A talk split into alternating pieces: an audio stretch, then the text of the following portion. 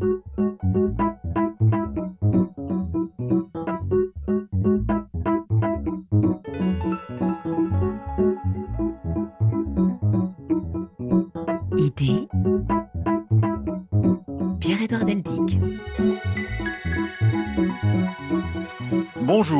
Ravi de vous retrouver pour un nouveau numéro du magazine Idée, celui qui vous invite à penser par vous-même à l'écart de la propagande, des manipulateurs, des influenceurs, en vous offrant la pensée de grands intellectuels, de philosophes notamment. C'est incontestablement le cas aujourd'hui puisque nous allons parler de Vladimir Jankélévitch grâce à notre invitée Françoise Schwab qui l'a très bien connu et vient de consacrer une biographie sous-titrée à ce grand intellectuel, sous-titrée Le charme irrésistible du je ne sais quoi. Nous verrons ce qu'il faut comprendre par là.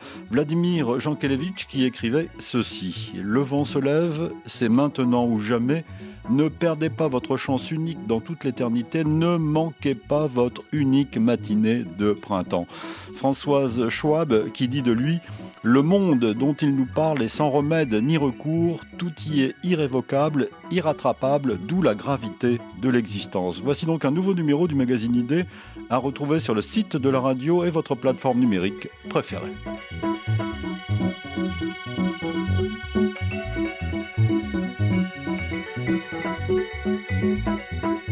Bonjour Françoise Schwab. Bonjour, je vous remercie de votre invitation. Ah, je suis ravi de vous retrouver. Nous avions conversé ensemble, nous avions parlé de Vladimir Jankélévitch déjà il y a quelques années. C'était très précisément le 4 mars 2016. L'émission avait été diffusée à cette époque et nous allons en quelque sorte reprendre le fil. Et cette émission euh, que nous allons commencer est à écouter avec celle de 2016. On va essayer de faire quelque chose de complémentaire grâce à vous qui êtes la dépositaire de la mémoire de Jankélévitch. Ah non, ce serait trop dire. Ce serait trop dire. Et puis, ma modestie m'engage à être très humble vis-à-vis de cette pensée. En tout cas, vous avez publié euh, toute son œuvre, vous avez écrit beaucoup. Euh, depuis sa mort, bien sûr. Depuis sa mort, je me suis attachée à réunir des textes, euh, ceux qui étaient pour le souvent inédits, dans des livres pour que sa pensée continue à inonder un petit peu les courants philosophiques d'aujourd'hui. Mais je me cachais toujours derrière ces textes à lui. C'était pour moi euh, important, c'était plutôt une œuvre d'historienne ou de documentaliste, mais j'avais à cœur effectivement que tous ces textes ne restent pas dans l'oubli et de, restent présents. Et comme vous le disiez, j'espère que le fil n'est pas rompu et qu'aujourd'hui encore, bien beaucoup d'années nous séparent de sa mort, de son sourire malicieux, de ses cours enchanteurs, eh bien j'espère qu'il reste un peu présent dans les esprits grâce à ses livres. Françoise Schwab, c'est un philosophe du XXe siècle, 1903-1985, date de sa disparition. Un personnage euh, à la fois euh, dans la philosophie et dans son temps, et qui se disait peut-être, euh, nous en parlions hors antenne avant de commencer l'émission, qui se disait peut-être philosophe du XXIe siècle. Tout à fait. Il avait eu cette phrase lorsqu'il était très jeune, mais c'était une boutade. Il ne croyait pas si bien dire. Euh, il écrivait à son correspondant Louis Bauduc Crois-moi, cher ami, nous écrivons pour le XXIe siècle. Peut-être se sentait-il plutôt comptable d'une pensée qui serait revue après et relue parce que dans le temps immédiat, c'est quelquefois difficile de cibler les choses. Je pense qu'il en avait cette conscience et qu'au fond de cette boutade, il y avait une part de vérité. Vous écrivez, euh, Françoise Schwab, qu'il est le tenant d'une philosophie vivante et vécue. Tout à fait. Il n'y avait aucun hiatus entre sa vie et son œuvre quand on connaissait l'homme et quand on le voyait vivre, eh bien, on n'avait pas l'impression que des belles théories affleuraient dans ses livres et que lui vivait une existence différente. Non, il était un homme d'un seul tenant. Sa vie, son œuvre, ses engagements, sa passion pour la musique, tout cela faisait un tout et rien n'était dissociable. Alors je renvoie nos auditeurs à cette émission de 2016, donc il suffit de taper euh, sur votre moteur de recherche préféré, idée, euh, Vladimir Jankélévitch, Françoise Schwab euh, par exemple, et vous la retrouvez. Nous avions parlé de sa biographie, de son parcours. Il faut rappeler quand même ici que c'est un normalien, il a fait Normal Sup dans les années 20. Fait. Hein, il, est, sorti premier à l'agrégation, il a fait Normal Sup très jeune, c'était un brillant sujet, comme on pourrait dire aujourd'hui. Et pendant ses études, il a eu à cœur tout de suite d'écrire des articles ce qui est très curieux. Il n'a pas attendu d'avoir l'agrégation en poche, non, tout de suite, il se collait à la philosophie qui était proche de ses maîtres, comme Brunswick, dont il n'était pas proche en tant que philosophe, mais proche en tant qu'ami, et puis surtout de Bergson. Mais immédiatement, il est entré de plein pied à 20 ans en écrivant ses articles. je crois que le premier, il avait 20 ans. Il publiait régulièrement dans la revue de morale et de métaphysique de Xavier Léon. Et à l'aide de, tous ces articles qu'il a réunis, d'ailleurs ceux sur Bergson ont été réunis après, et évidemment achevés dans un livre sur Bergson très pointu qui est encore aujourd'hui euh, lu par les philosophes. Vous écrivez dans chacun de ces livres, il s'agit davantage d'un départ à prendre pour un voyage au cœur d'une méditation euh, itinérante, philosophique, poétique, musicale, où l'on avance euh, pas à pas. Et vous soulignez, et ça, ça nous intéresse en tant que radio, vous soulignez l'importance de sa voix. Tout à fait. Il avait un rythme haletant. L'oralité de ses propos était soutenue par cette voix tout à fait caractéristique elle était à la fois euh, chatoyante, elle était brillante et elle avait une, un rythme très haletant, saccadé, comme pour souligner une impatience de dire cela m'a toujours frappé. En fait, il parlait un peu comme il marchait, c'est-à-dire très vite. Les choses ne devaient pas attendre. Il était d'ailleurs un impatient de nature. Et il avait l'urgence d'écrire, l'urgence de communiquer à ses élèves, l'urgence d'enseigner. Et dans sa voix, dans ce propos très prégnant, très, comment dirais-je, un peu quelquefois coupé, haché, dans lequel se mêlaient évidemment les citations en grec, en latin, parce que tout ça était nourri d'une érudition profonde, mais qui n'était jamais pédante. Il faisait rire son auditoire. On avait affaire à un vrai philosophe en train de, philosopher devant vous et non point euh, en train de consulter ses grimoires. Alors grâce à vous, nous allons l'écouter tout au long de cette émission, Françoise Chat, parce que vous avez aussi dirigé les travaux qui ont conduit à la publication de certains de ses cours, certains de ses interviews. Oui, vous faites allusion sans doute au CD sur sa... Au double CD, double CD euh, sur, sa pensée, parce que malheureusement, on aurait aimé retrouver tous ces cours, puisqu'ils étaient radiodiffusés sur Radio Sorbonne, mais la plupart, quand on les a recherchés, la plupart du temps, on nous répondait ah on a réécrit sur les on a on s'est resservi des bandes. Ah donc il ne reste que très peu de bandes. Par rapport aux 20 ans oui par rapport aux 25 ans de cours publics on n'a pas une matière très importante. Françoise Schwab je vous propose de l'écouter alors cette fois avec un, ton plutôt euh, intimiste. On l'écoutera tout à l'heure euh, dans le cadre d'un cours à la Sorbonne. Euh, l'écouter parler de ses sujets de prédilection il, résumait à la fin de sa vie ce qui était marquant dans, son œuvre selon lui. Mon défaut, mon péché depuis longtemps, c'est de chercher en quelque sorte des, des cas limites, des situations frontières, n'est-ce pas? L'homme des confins, comme disait Léon Chestov. Et enfin, si je cherche moi-même à m'expliquer pourquoi je choisis certains sujets, j'arrive justement à cette conclusion. que ce qui est intéressant, c'est peut-être ces moments aigus dans lesquels l'homme est à la cime de lui-même, en quelque sorte euh, intermédiaire entre, entre l'être et le non-être, comme dans la mort, j'ai écrit des bouquins sur euh, euh, la pureté, le pur et l'impur, également dans la collection euh, de Flammarion. J'ai parlé du je ne sais quoi, du mystère, chez Debussy, de l'ineffable, la musique est l'ineffable. En morale, les problèmes des extrêmes. Ce qui m'intéresse, c'est les extrêmes. Ce qui est frappant, notamment, c'est sa modestie. J'ai écrit des bouquins comme si c'était des romans policiers. Et elle n'était pas feinte. Ce n'était pas une posture. C'était une modestie profonde. Il doutait, par contre, l'écrit était important pour lui, transmettre ses idées était important pour lui. Dans ce que nous venons d'entendre, c'est intéressant qu'il souligne les limites, les lisières, parce qu'effectivement, il disait souvent, je veux penser jusqu'au moment où la pensée se brise, aller au moment où on ne peut plus penser, aller vers un moment butoir, qui est peut-être la métaphysique d'ailleurs, c'est le moment où cela s'arrête. Eh bien, euh, cette pensée, influencée effectivement par Chestov, il a dit joliment dans sa jeunesse, je me prenais pour Chestov, parce que cette pensée est une pensée faite beaucoup d'aphorismes, de, pointes, de, choses très prégnantes, mais qui n'affleurent pas de manière théorique ni conceptuelle. C'est une manière aphorique d'écrire. L'aphorisme était important, trouvait-il, parce que cela touche au plus juste en des formules rapides et non point en une grande dissertation très théorique. Euh, Chestov, il a, il n'a pas rencontré, je crois, il a rencontré Berdyaev, mais c'est certain que la philosophie russe de ces grands penseurs qui avaient immigré en France l'a intéressé fortement. Il faut s'y arrêter un instant sur cette euh, philosophie euh, russe qui a eu sur lui, avant Bergson, ou pendant, on ne peut pas détacher à ce point les, choses, une influence considérable. Tout à fait. Bon, ses origines, lui-même est né à Bourges, dans le Berry, mais sa famille était évidemment d'origine russe, et cette origine était prégnante. D'ailleurs, il a écrit un texte hein, sur euh, les thèmes mystiques dans la philosophie russe d'aujourd'hui, parce qu'il faut dire aussi qu'il avait fait un diplôme à l'école des langues orientales de russe. C'est lui, de temps en temps, je pense, avec sa famille, il devait aussi parler russe. Il les lisait dans le texte, ces philosophes. Et pour certains, il s'est attaché à leurs pensées, notamment euh, celui qui est le plus euh, emblématique, c'est Chestov, c'est Léon Chestov. Et de cette pensée de Léon Chestov, qui lui donnait un petit coup de balai à la raison. Ah, ça, ce n'est pas le, cas. Vous le citez, vous le citez d'ailleurs dans le livre, hein, euh, Chestov, euh, qui dit J'espère que tôt ou tard, la philosophie, contrairement à la science, sera définie de la façon suivante la philosophie est l'enseignement de vérité qui n'oblige personne. Personne, voilà. C'est-à-dire, ça, c'est un pied de nez, mais il a, c'était la pensée de Chestov qui s'attachait, on disait toujours, c'est une pensée adossée à Jérusalem et à Athènes et Jérusalem, donc aux philosophies grecques et à la pensée chrétienne, qui était un peu mystique, c'est certain. Et chez Jean Kelevitch, il ne donne pas un grand coup de pied dans la raison, puisque il n'est pas un rationaliste pur, il ne l'envoie pas euh, promener comme son maître Chestov.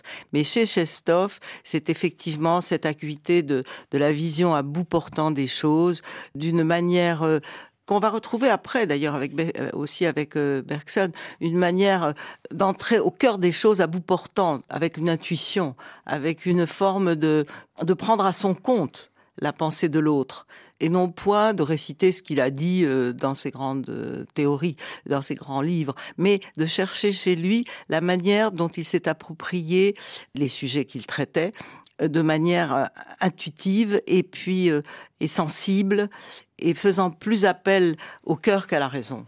il y a une autre influence d'une autre nature et d'une autre époque, c'est celle de Plotin, qui l'a conduit d'ailleurs en quelque sorte un peu à Bergson, il, me semble. Hein. vous écrivez la trilogie Être, c'est vivre pensée aimée, donc dans l'œuvre de, Jean Kelevitch, constante dans la pensée de Jean Kelevitch, dérive de ses premiers travaux euh, plotiniens. Tout à fait. Il a fait son diplôme d'études supérieures, son DESS, qu'on appelle aujourd'hui un master, avec euh, Breillet, sur un traité, un traité de la dialectique de Plotin. Et à cette occasion, Brunswick, son maître Brunswick, lui avait conseillé d'écrire à Bergson pour demander à Bergson s'il pouvait consulter les cours que Bergson avait fait au Collège de France sur Plotin. Bergson lui répondit qu'il n'y avait pas de trace de ses cours, mais par contre qu'il serait ravi d'en parler avec lui de vive voix. Là commence une grande amitié qui a duré euh, une quinzaine d'années, de 1923 à 1939, parce qu'après, la dernière lettre date de 1939, au moment où Jean Kelevitch est mobilisé.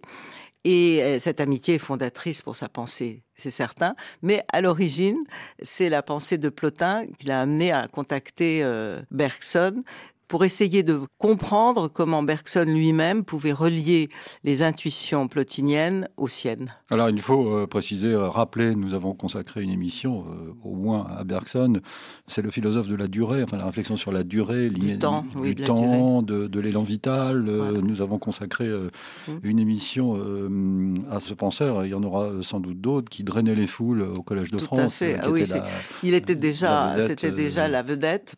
Il faut dire que le prix après, il a eu prix Nobel.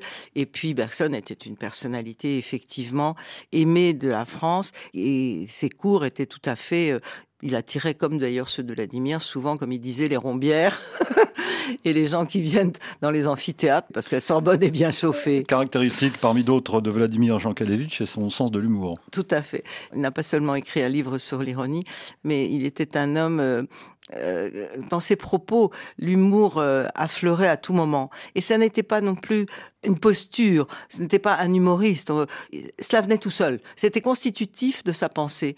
Et je me souviens, euh, on, avait des après-midi autour du thé, évidemment, ce qui est très russe, euh, où on riait franchement, mais de bon cœur, parce qu'il était absolument, par moments, hilarant.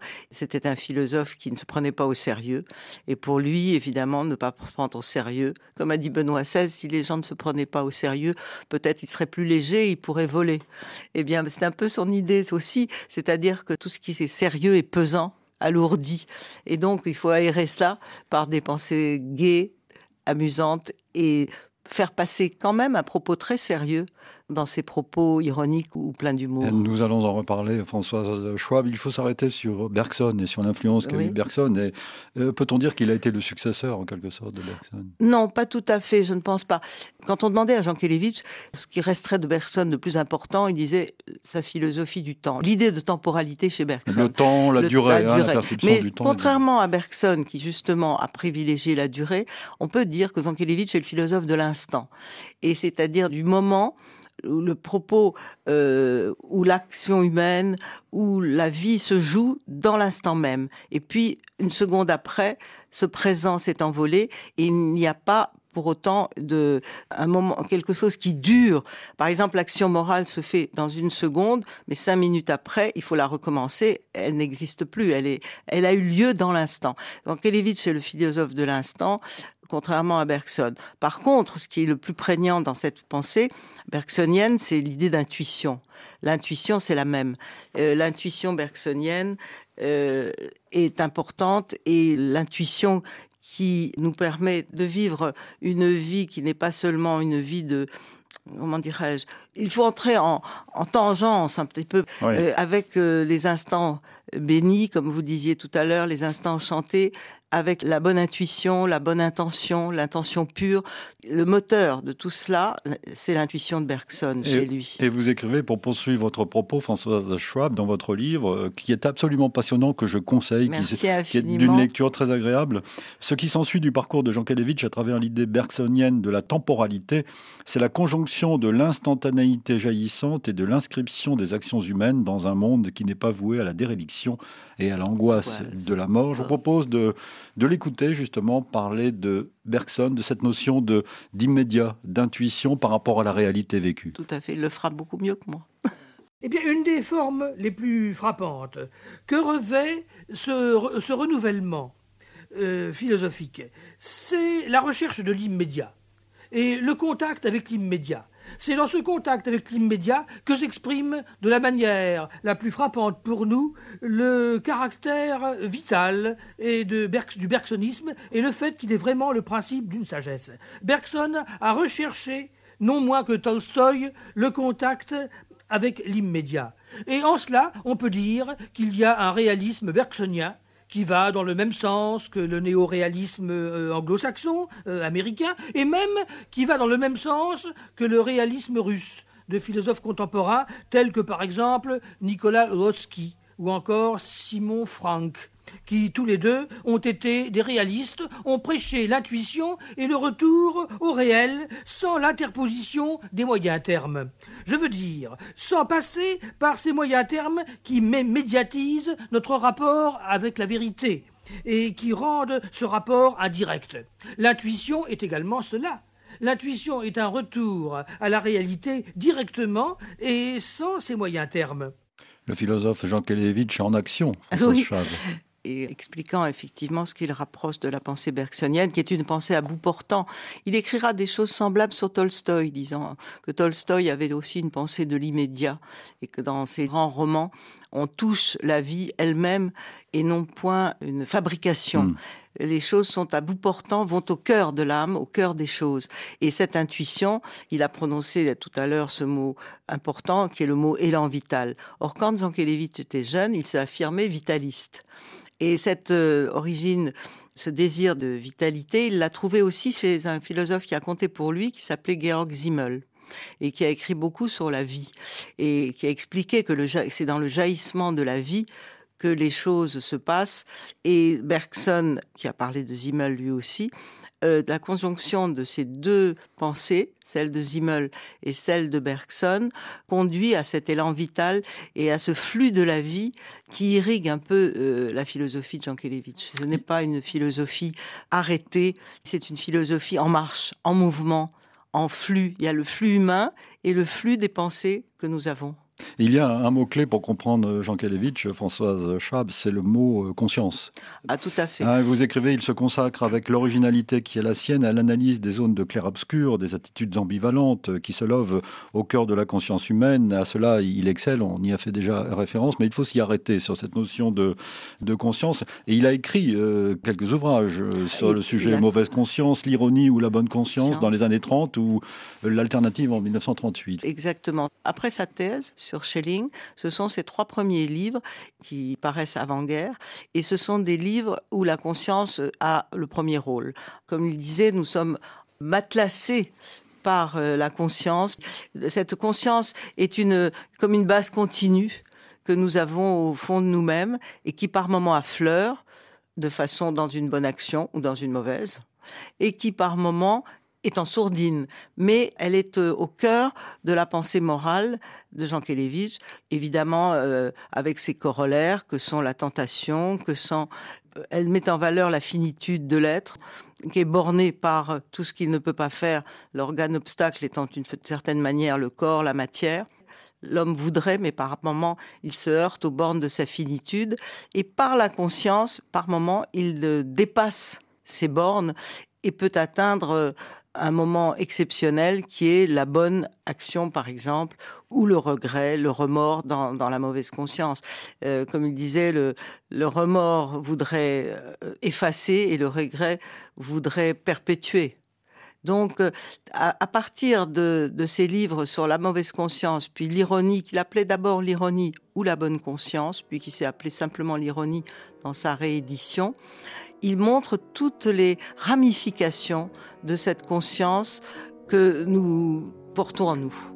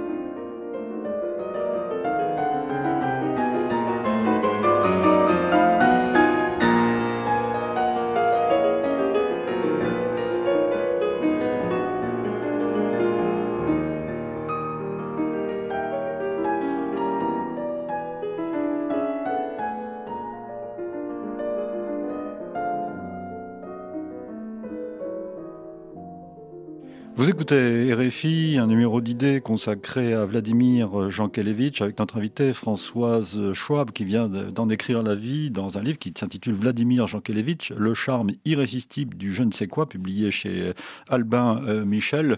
Quand on parle de Vladimir Jankelevitch, Françoise Schwab, on parle de philosophie morale. Tout à fait.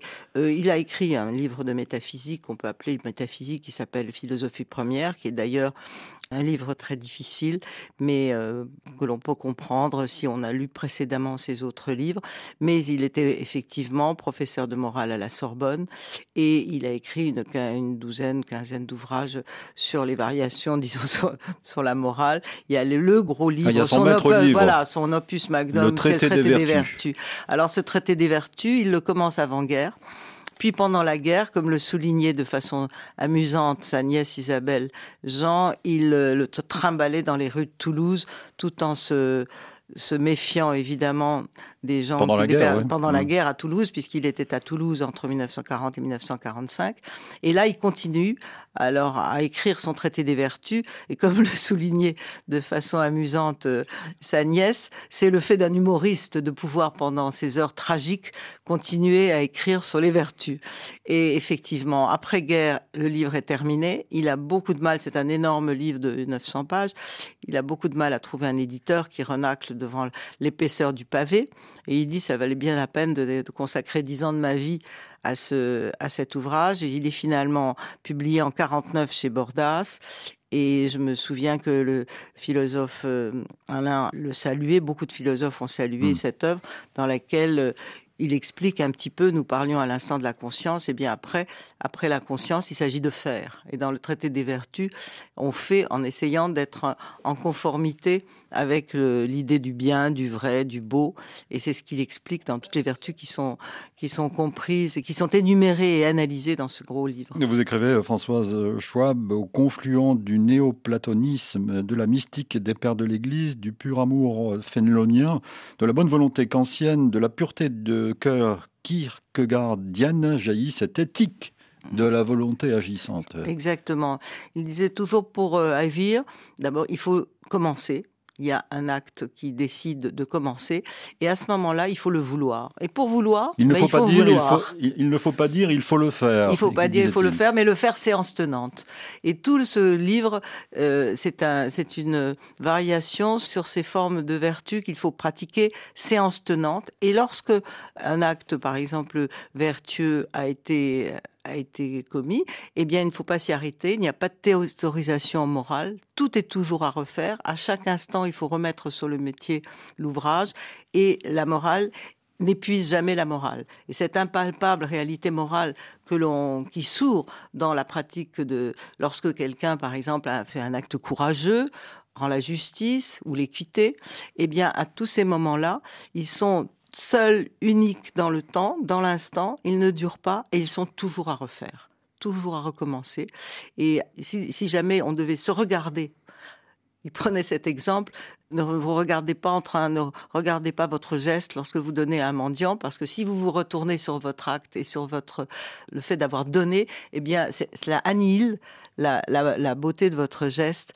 Il faut que ce soit, ce soit dans une totale innocence et dans une, une, une dans pas de posture, dans l'instant, et qu'on ne se regarde pas faire une bonne action, parce que sinon, on, on tombe dans, une, dans le charlatanisme et dans celui qui est le professionnel de la vertu. Françoise Schwab, je vous propose d'écouter euh, maintenant Vladimir Jankelevitch euh, en action euh, à la Sorbonne, l'un de ses cours à la, Sorbonne, parler de l'être, le fait d'être et de devenir ce que l'on est, pour être précis. Le passage est assez long, mais il montre à quel point Jean Kelevitch était passionnant et, et c'est bon de l'entendre lui. Si je dis qu'il faut devenir ce que l'on est, c'est probablement parce que je pense que il y a le, je suis un être de temps et que je ne suis jamais à aucun moment tout ce que je puis être, que je ne suis pas maintenant tout ce que je peux être, que ce que vous voyez de moi et ce que je vois de vous en ce moment n'est pas tout votre être, ni tout le mien. Parce qu'en même temps, nous nous dirons que je continuerai à exister en sortant de cette salle, et vous aussi, et à faire d'autres choses, et à voir d'autres gens. Eh bien, tout cela implique qu'aucun être n'est donné entièrement dans l'instant où il, se déclare lui-même, et par conséquent que tout l'être de l'homme ne figure pas dans cet instant. Donc, le truisme que vulgaire, que pourrait le, simple truisme que pourrait être l'obligation, le commandement d'être ce que l'on est, devient ici euh, un devoir étrangement difficile, un idéal à réaliser, une chose qui littéralement est à faire, et pour laquelle il ne suffit pas simplement de continuer à être. Pour être, disions-nous, il n'y a qu'à être, et cela est bien plus facile encore que vivre, respirer, euh, euh, de dormir, et que sais-je encore, attendre. Quels que soient les mots que je choisis, ils sont tous plus déterminés que être. C'est pas l'être qui est difficile, mais ce sont les manières d'être. Ce sont les modes de l'être. Mais jamais l'être, le tout court, c'est-à-dire laisser et inaï, je sais pas, je, vous envoie au hasard à la figure le mot grec, le mot latin, dans l'espoir que ça paraîtra plus clair, de dire esse et inaï ou être, la chose indéterminée et générale, euh, indépendante même des manières et des modalités.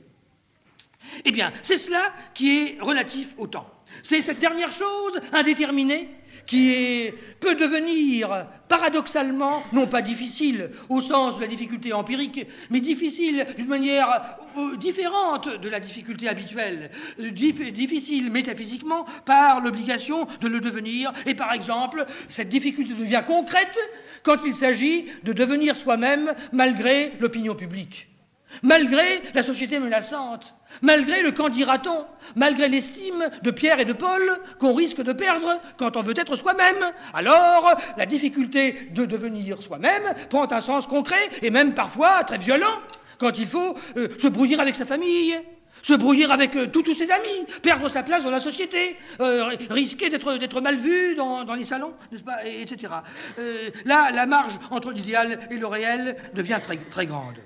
Vladimir euh, Jankelevitch, à l'œuvre à la Sorbonne, dans un de ses cours, euh, parlait de l'être et de la façon d'être. En fait, la façon d'être s'y situe, on parlait tout à l'heure du temps chez Bergson, il y a l'instant et le devenir. Or, nous sommes immergés dans une, dans une réalité qui devient, à tout instant, nous changeons, nous devenons une autre personnalité.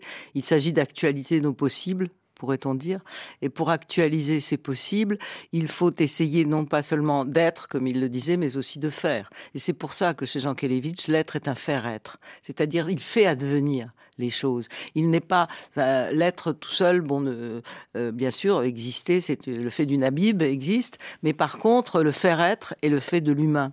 Et il n'y a rien d'humain qui ne soit moral pour Jean Kelevitch. Et dans ce faire être, où nous actualisons nos possibles au cours de notre vie, il y a des instants privilégiés où nous y parvenons, où nous devenons ce qu'on est, où on se heurte aux autres. Lorsqu'il dit cela, pense peut-être pense-t-il à lui-même lorsqu'il a eu des positions, comme vous le savez, après guerre qui ont pu choquer dans sa réaction vis-à-vis de l'Allemagne, eh bien, jamais Jean n'a euh, n'a transigé tout en sachant qu'il se mettait peut-être au banc de, certains penseurs de l'université en étant un penseur qui ne pensait pas comme les autres. Justement, Françoise Schwab, nous en avions parlé ensemble dans l'émission de 2016 que je conseille euh, d'écouter euh, encore une fois, mais il faut s'y arrêter. La notion de pardon est aussi à l'œuvre dans, dans, son œuvre après la Deuxième Guerre mondiale. Tout à fait. Elle est au cœur de cette œuvre après la Deuxième Guerre mondiale. Elle irrigue euh, et elle lyrique dans le sens où il a écrit d'abord un livre de philosophie pure qui s'appelle Le Pardon, paru en 67, dans lequel il explique les modalités du pardon du, point de vue du philosophique. Et puis, s'est ajouté à cela un petit opuscule qui s'appelle Pardonner, dans lequel ont pris place des textes, notamment l'imprescriptible, où il écrit pourquoi lui, dans le cas particulier de ce qui s'est passé pendant la guerre, c'est-à-dire la Shoah, lui parlant en son nom personnel, lui ne peut pas pardonner. Et il n'a pas euh, craint de, se, de mettre en danger à la fois ce livre sur le pardon où il prône euh, l'idée du pardon en disant que c'est l'idée du le, pardon gratuit, celui qu'on accorde à l'autre sans, sans réfléchir et par un acte d'amour c'est un pardon sublime qui lui, met, qui lui donne les larmes aux yeux. Mais par contre, que ce pardon-là, lui, ce pardon sublime, lui ne peut pas, euh, n'a jamais pu l'accomplir face aux événements de la guerre précédente. Et comme il disait, je souffre toujours des souffrances qui m'ont été épargnées. Et cette pensée est absolument, euh, elle a refusé toutes les compromissions et elle s'est tenue dans son jusqu'à la fin de sa vie dans la même ligne de conduite. Et comme a dit quelqu'un, ça a dû être terrible pour un, un homme comme Zankelevitch de devoir répudier la raison au nom de ce sentiment irrépressible qui le, lui faisait dire non au pardon. Il disait le mal est plus fort que l'amour, mais la méchanceté est aussi forte. Et face à cette méchanceté qui n'a pas de nom, euh, nous, nous, avons une position euh, tranchée et définitive. Avec une rupture euh, avec l'Allemagne très forte, très fort, les Allemands, et on, nous avions parlé, vous y faites référence à nouveau dans ce livre, d'une lettre qu'il avait reçue un jour après une émission de, de, du Masque et la Plume sur la radio France Inter. C'est une émission. D'une lettre qu'il avait reçue d'un auditeur allemand qui l'avait touché et Bien les sûr, choses un peu dans changé, cette émission à laquelle d'ailleurs je me trouvais, il a eu une, des phrases un peu, un peu dures, un peu difficiles à entendre en stigmatisant euh, les touristes sous ses fenêtres, allemands sous ses fenêtres, et en disant moi je ne remettrai plus les pieds en Allemagne. à ce moment-là, ce jeune lui a écrit en disant moi je ne suis pas responsable de ce qui s'est passé et de ce qu'ont fait mes parents, même si je sais que mes parents n'ont pas fait d'actes très très graves. Mais moi, en mon nom personnel, puisque vous dites que personne ne vous a demandé pardon, moi je vous demande pardon. Et il l'a invité chez lui en Allemagne. Jean Kelevitch a répondu qu'il n'irait pas en Allemagne, mais que lui était le bienvenu qui fleurs et que s'il venait, il serait le du printemps. Et effectivement, il y a eu des rencontres euh, très heureuses entre les deux.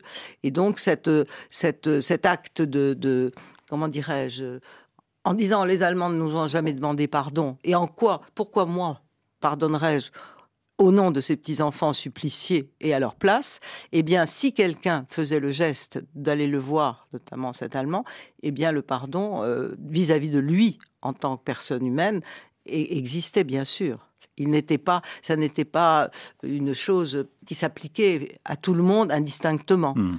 C'est selon. Mais dans l'ensemble, il disait qu'après la guerre, euh, peu de philosophes, euh, aucun philosophe allemand euh, n'avait écrit et n'avait demandé pardon pour ce qui s'était passé. Et cette position était d'autant plus courageuse qu'elle a, qu'elle a entraîné une sorte de traversée du désert pendant quelques années. Oui, on peut dire que c'est à cause de ce fait peut-être, mais peut-être aussi parce que sa pensée après la guerre n'était plus, ne résonnait, moins que ceux qui faisaient beaucoup de, bruit, les existentialistes, cette vague qui a de Sartre, et cette vague qui a un peu tout submergé après la guerre et qui était aussi très à la mode. Bon, euh, lui n'a jamais été un philosophe comme il disait à la mode. Il disait je ne peux pas être à la démodé parce que je n'ai jamais été à la mode.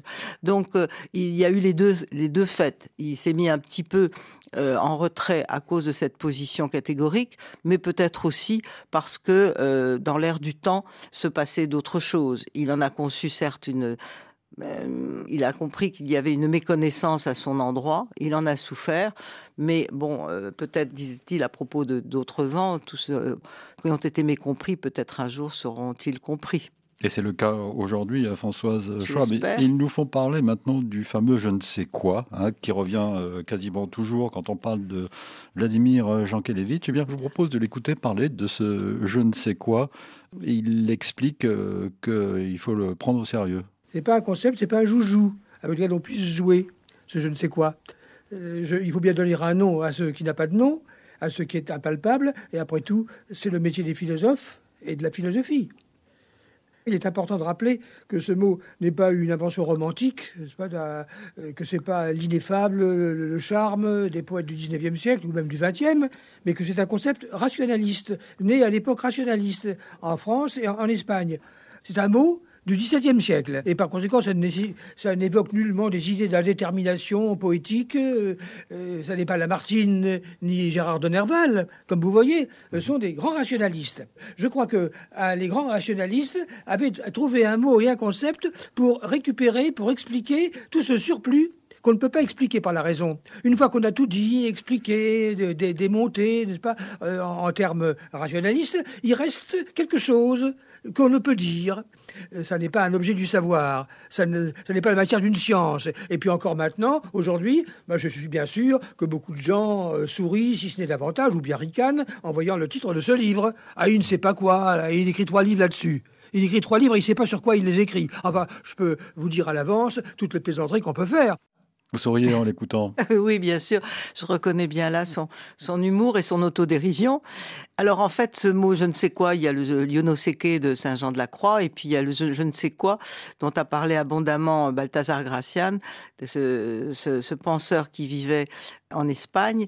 Et On disait qu'il le citait beaucoup. Il le citait beaucoup. Il lui doit la, la connaissance de ce jésuite euh, à son beau-frère Jean Cassou, qui était hispanisant et lui-même d'origine espagnole, et il, a, il aimait beaucoup ce, ce penseur qui euh, a écrit des livres tels l'oracle manuel, c'est-à-dire un, un, un, texte qu'on peut mettre dans sa poche, un manuel, et puis l'homme de cour, où ah oui. dans ce livre euh, étaient passées en revue toutes les pseudo-vertus des hommes et euh, ceux qui faisaient le, le pan pour s'emparer.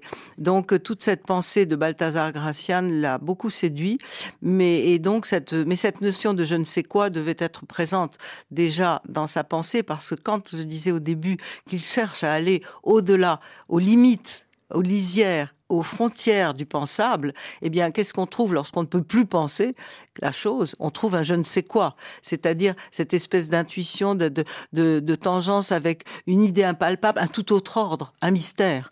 Au fond, ça, c'est très présent dans cette pensée. Et évidemment, le, le, terme je ne sais quoi lui a permis de l'expliciter euh, plus longuement. Et d'ailleurs, Françoise Schwab, vous écrivez dans votre livre, le je ne sais quoi est, selon Plotin, un rien à jamais impensable dont nous sentons seulement l'absence ou la présence. Oui, oui. c'est un titon, tionti. C'est-à-dire que c'est une, lorsque nous nous heurtons à une chose que, nous, que notre esprit ne peut pas appréhender totalement, mais que nous savons que cette chose existe peut-être, eh bien, on a une, une, une de cette chose qui n'est pas euh, développée de façon euh, rationnelle. Et c'est un tout autre ordre. C'est le mystère de la mort, c'est le mystère de l'acte gratuit du pardon, c'est le mystère de celui qui donne euh, sans réfléchir. Et c'est cette, cette, ce, je ne sais quoi, c'est ce qui nous fait un petit peu approcher les limites et les frontières de, de, ce qu'il y a en nous de plus profond, mais auquel on, ne peut, on voudrait accéder, mais on ne peut pas accéder. Alors le livre, inattingible. Été, le livre a été publié en 1957. Il s'intitule exactement Le je ne sais quoi et le presque, presque rien. rien. Ça aussi, c'est voilà. important, le presque, presque rien. C'est très très important. Les deux sont liés. Les deux sont, les deux sont liés. Et d'ailleurs, le mot presque est, une, est un terme très important chez Jean Kelevitch parce que dans, son, dans sa philosophie première, qui date elle de 1953, elle est intitulée philosophie première, introduction à une philosophie du presque.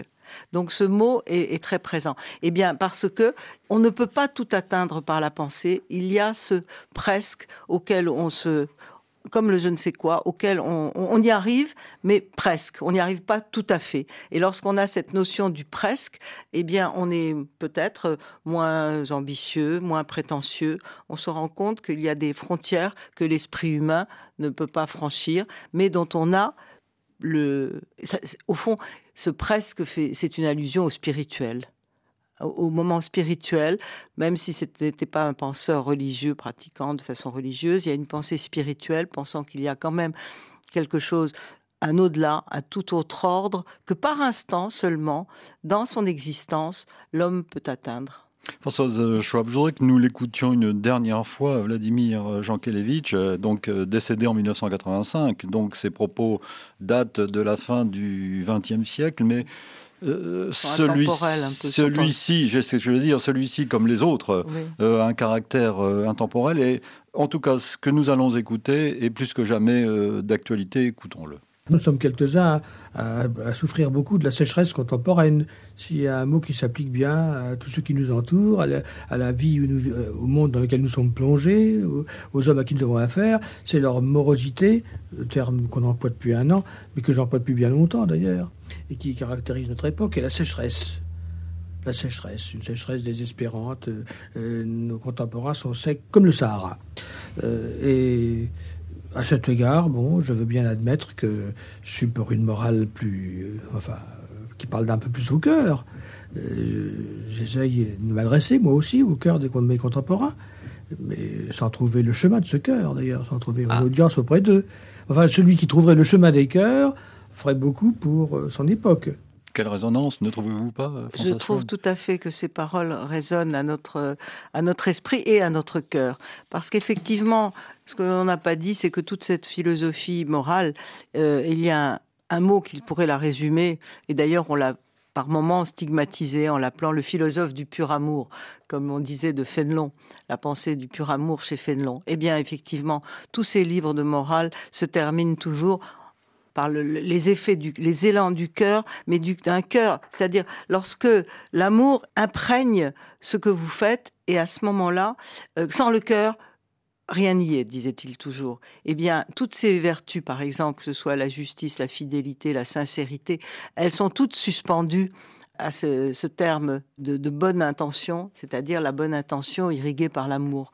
Dans son dernier livre, Le paradoxe de la morale, il y a un chapitre tout à fait éloquent qui montre, c'est son dernier livre, mais il ne sait pas, bien sûr, mais dans ce livre où il résume peut-être quand même un peu sa pensée morale, eh bien, l'amour tient la plus grande place. Il y a la joie aussi. Et la, joie. Vous écrivez d'ailleurs, François Schwab, euh, oui, ce philosophe est ami de la joie, de la positive réponse à offrir aux grincheux de tous ordres. Il adhère à ce que nous lisons dans l'énergie euh, spirituelle, vous en avez parlé. La joie, dit-il, annonce que la vie a réussi, qu'elle a gagné du terrain, qu'elle a remporté une victoire. Toute grande joie a un accent triomphal. Magnifique. Et dans, dans, ce, dans cette, euh, ce philosophe de la joie est tout à fait dans la lignée de Bergson, parce que Bergson était un philosophe de la joie. Effectivement, c'est une pensée tout à fait positive. Euh, elle, n'est pas, il n'y a rien de négatif. Tout est orienté vers la positivité de la manière dont l'être va vivre sa vie. C'est pour ça qu'elle aide à vivre cette pensée. Quand on s'immerge dans, elle, ce n'est pas une pensée livresque, mais elle nous montre comment il faut effectivement euh, apprécier les petits moments heureux de, la vie. Il est le philosophe de l'occasion, de la rencontre, de la rencontre qu'il faut savoir saisir. De, des moments de joie qui ne se reproduiront plus, mais qui euh, irrigue toute une journée. Et cette joie, il l'a trouvée lui-même le plus souvent dans la musique.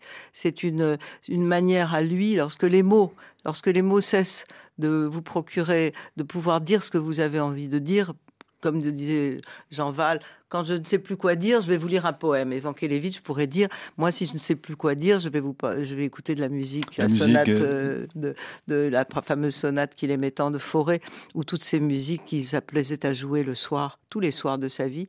Et pendant deux heures, il jouait, il déchiffrait au piano. Et cette musique lui procurait, à mon avis, euh, cette joie la plus intense. Et qu'il fallait euh, plutôt jouer la nuit, non C'est-à-dire, il jouait le soir pour ne pas déranger ses voisins. Il écrivait la nuit parce qu'il aimait le nocturne. Et, il, avait une autre être du temps. Ah oui, oui, toujours le, temps, la nuit. le temps, le temps euh, s'arrête la nuit. C'est-à-dire que les, bruits, les, tout, ce qui, euh, tout ce qui gêne, au fond, l'âme humaine, la nuit s'éteint. Il y a une espèce d'équanimité qui permet à l'homme euh, ou en, se promenant, parce qu'il marchait, il aimait se promener la nuit, ou en jouant de la musique, mais avant 9 h du soir, pour pas déranger les autres, de, de, de, vivre cet instant privilégié, cette parenthèse enchantée, comme on dit, qu'offre la musique, puisque autant que la philosophie, autant que son engagement, la musique était présente dans sa vie. Ce sont sûrement les trois grandes composantes de sa vie. François Choix, pour terminer, vous nous avez donné envie euh, de découvrir ou de redécouvrir euh, Vladimir Jankelevitch. Quel est le premier livre qu'il faut lire quand on ne le connaît pas? Je pense que beaucoup d'auditeurs sont intéressés par votre réponse. Oui, moi je sais que j'aime beaucoup l'ironie, mais c'est peut-être pas le premier livre. Pourquoi ne pas lire euh, le je ne sais quoi et le presque rien dans sa version remaniée, où il y a des chapitres sur la manière, sur l'occasion, sur le, je ne sais quoi. donc moi je dirais les trois tomes du je ne sais quoi, qui sont des, ces, trois tomes euh, sont des, livres de, bonheur et où il explique euh, où il montre à quel point les rencontres de notre vie, les occasions ne doivent pas être manquées, et où il parle aussi, je viens de parler de musique, mais on oublie qu'il parle de façon très belle dans ses, livres de la peinture. Et donc, ces livres, peut-être, ces trois livres sont peut-être une bonne introduction.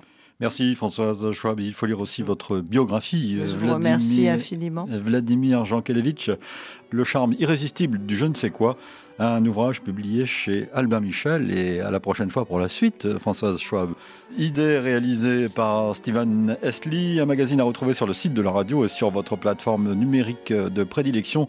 Nous vous donnons bien sûr rendez-vous samedi pour une semaine d'actualité, dimanche pour de nouvelles idées. Dans un instant, toute l'actualité du monde sur RFI.